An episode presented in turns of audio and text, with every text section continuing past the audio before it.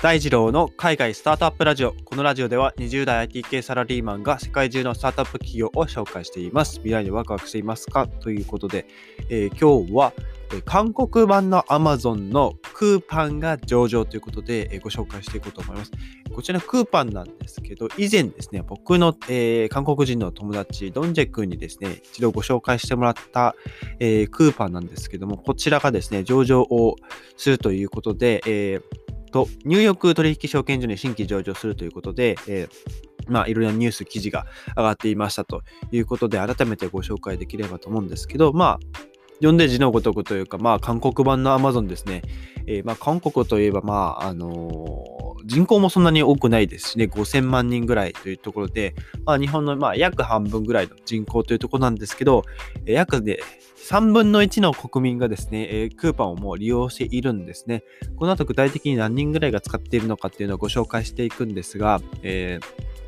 まあ、クーパンの戦略も、えー、さることながら、なんて言うんでしょう。その、クーパンの、えー、まあ、配送拠点があるわけです。アマゾンのその中継所みたいな感じで、クーパンにも配送の中継所があるわけで、まあ、大体それが100個ぐらいあるんですけども、えー、その、えー、中継地点の約1キロ圏内に、あの、まあ、結構、えー、韓国を、韓国人の、えっ、ー、と、確か約70%ぐらいですかね、えー、韓国全国民の70%をカバーできるぐらい、えー、まあ、拠点があって、配送網が広がっているというところで、まあ、狭い、まあ、領土が狭いというわけではないんですけども、あの、かなり、えー、まあ、密度の濃い、えー、配送拠点、配送拠点というか配送網を、えー、敷いているので、まあ、あのこの後ご紹介するロケットスタートっていうですね、あのまあ、翌日配送のことなんですが、えこの仕組みをうまく使って、え、顧客の、えっ、と、まあ、顧客障害価値っていうんですかね、えー、まあ、一人のユーザーがその企業を、まあ、のサービスを利用することで満足度を高めていく、ライフタイムバリューなんて言いますけども、え、それを高めていくということを実践しています。はい。で、えっと、クーパンは、まあ、日用品とか生活雑貨、食,、えー、食料品、化粧品とか幅広い商品を、まあ、取り揃えている、まあ、本当に Amazon みたいな総合型の EC サイトを、まあ、運営していて、まあ、結構、豊富な、まあ、品揃えを、まあ、持っていて、まあ、独自のえー、物流拠点を活用した、まあ、高速配送ですね、えー、まあ、ロケットデリバリーっていうのがですね、えー、強みになっていて、売上の成長につながっていると。で、まあ、直近ではそのコロナ禍で EC 事業の高まりも追い風になっているというのはもちろんですね、ありますと。で、まあ、創業10年ほどですね、の、まあ、会社なんですが、まあ、ぐんぐんぐんぐん成長していって、まあ、ユニコーン企業としても知られているということで、まあ、ソフトバンクグループの、え、出資先としてもですね、日本でもたびたびメディアで取り上げられていたので、え、ソフトバンクの孫さんも、え、出資、え、期待している企業の一つであるということで、えまあ、クーパーの、え、最大の強みというのが、まあ、韓国市場における圧倒的なこうスケーラビリティというかこう、まあ、事業を拡大していく強さ、柔軟性ですね、が非常に強みですと。で2020年度でおいて、アクティブな会員数は、前年比に比べると、えー、まあ、2020年は26%増加していて、えー、1485万人ですね。えー、まあ、これが、韓国人の、人口、え5000万人の3割にも及ぶ規模なので、まあ、登録者ベースだとですね、まあ、さらに多くのユーザーを抱えてるんですけども、まあ、登録者ベースだと、どれぐらいなんでしょうね。2000万人ぐらいいってるんですかね。まあ、それぐらい。まあ、とはいえ、アクティブなユーザーが1300万人いらっしゃるということで、かなりのユーザーが、えー、まあ、日常的に、まあ、多分定期配送とかもあると思うんですよね。はい。なんで、そういったところも使っていらっしゃると。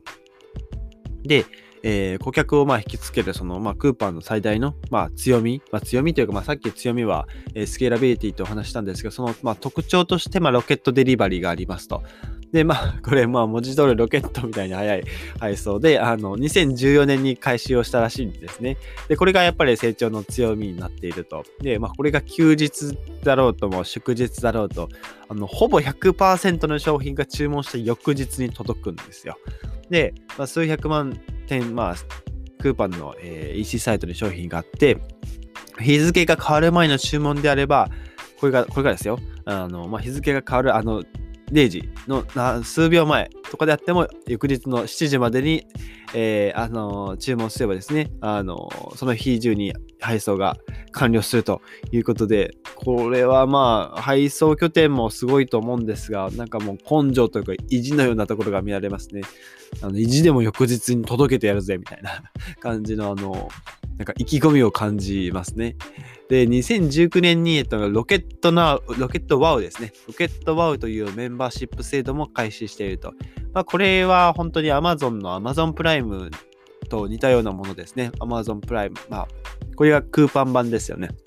で、月に、えー、まあ2.6ドルですね、えー、お支払いすればロケットデリバリーを何度でも利用できるということで、まあ、この、えーと、ロケットワウですね、このメンバーシップ制度をすでにアクティブな会員、まあ、さっき言った1300万人ぐらいのアクティブな会員のユーザーのうち3割以上が、まあ、加入しているということなので、えー、つまりですよ、えー、450万人ぐらいとかですかね、あが言う、えー、そうですね、大体、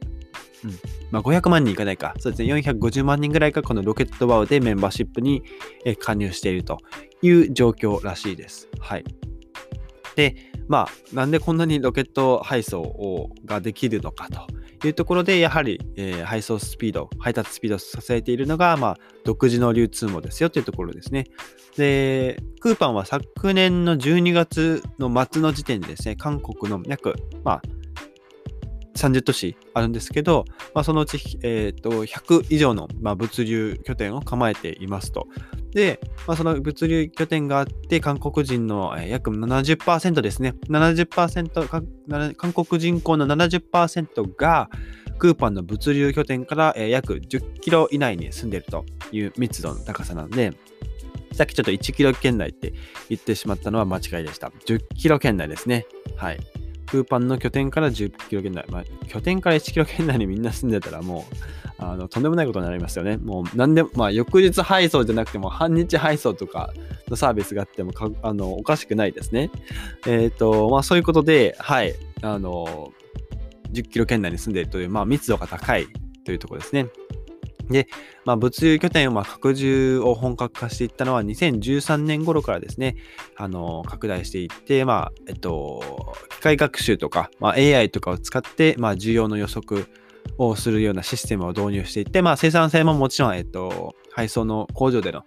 システムの、生産性も高めていると。で、こういった、まあ、購入の可能性が高い商品を、えっ、と、顧客の家に近い拠点に前もって移動してたり、例えば、まあ、この地域、えー、例えば、韓国のソウルでは、えー、そうですね、まあ、キムチの需要が非常に高いので、キムチは前もって韓国のソウルの拠点にいっぱいキムチを配送しておくと。そうすれば、あのキムチの、えー、注文がそもそも多い地域なので、すぐにキムチをあの 配送できると。あのちょっと例えが下手すぎましたがね。うんまあ、そういったことができるんですね。そういったまあ予想をしていると。うん、そしてまあ効率的なその配送ルートをまあ数億パターンある中からこう導き出して、ドライバーさんにこのルートで行った方があの早いですよっていうのを、えー、お伝えしているというところです。で、クーパンはさらに配達員も自社で雇用しています。え、昨年の時点では1万5000人以上の、ま、フルタイムの配達員を抱えているというところで、まあ、外部に委託するより自社で抱えた方が、いろいろスムーズだというところで、え、こういった取り組みをしていますね。まあ、民間の配送サービスに頼らないことで、常に、え、ま、ユーザーからの注文に対してこう受け答えができる、反応ができるような体制を整えているとで、まあ、クーパンはその専属の配達人がいるわけなんですけど、その配達の、まあ、配達管理のソフトですよね。まあ、AI とかがこう入っているそのソフトですね。ソフトの扱いに慣れていって、まあ、それを使うことで、まあ、作業効率も上がっているっていう感じですよね。で、さらにその配達員はですね、あの、韓国の中ではクーパンマンっていう 愛称で 呼ばれるそうですけどね、あの、返品したい商品をですね、あの、ドアの外に置いてアプリ上で通知すれば、すれば、クーパンマンが回収しに来てくれるので、あの発送の手間がかからないんですね。これ、すごい画期的ですよね。いや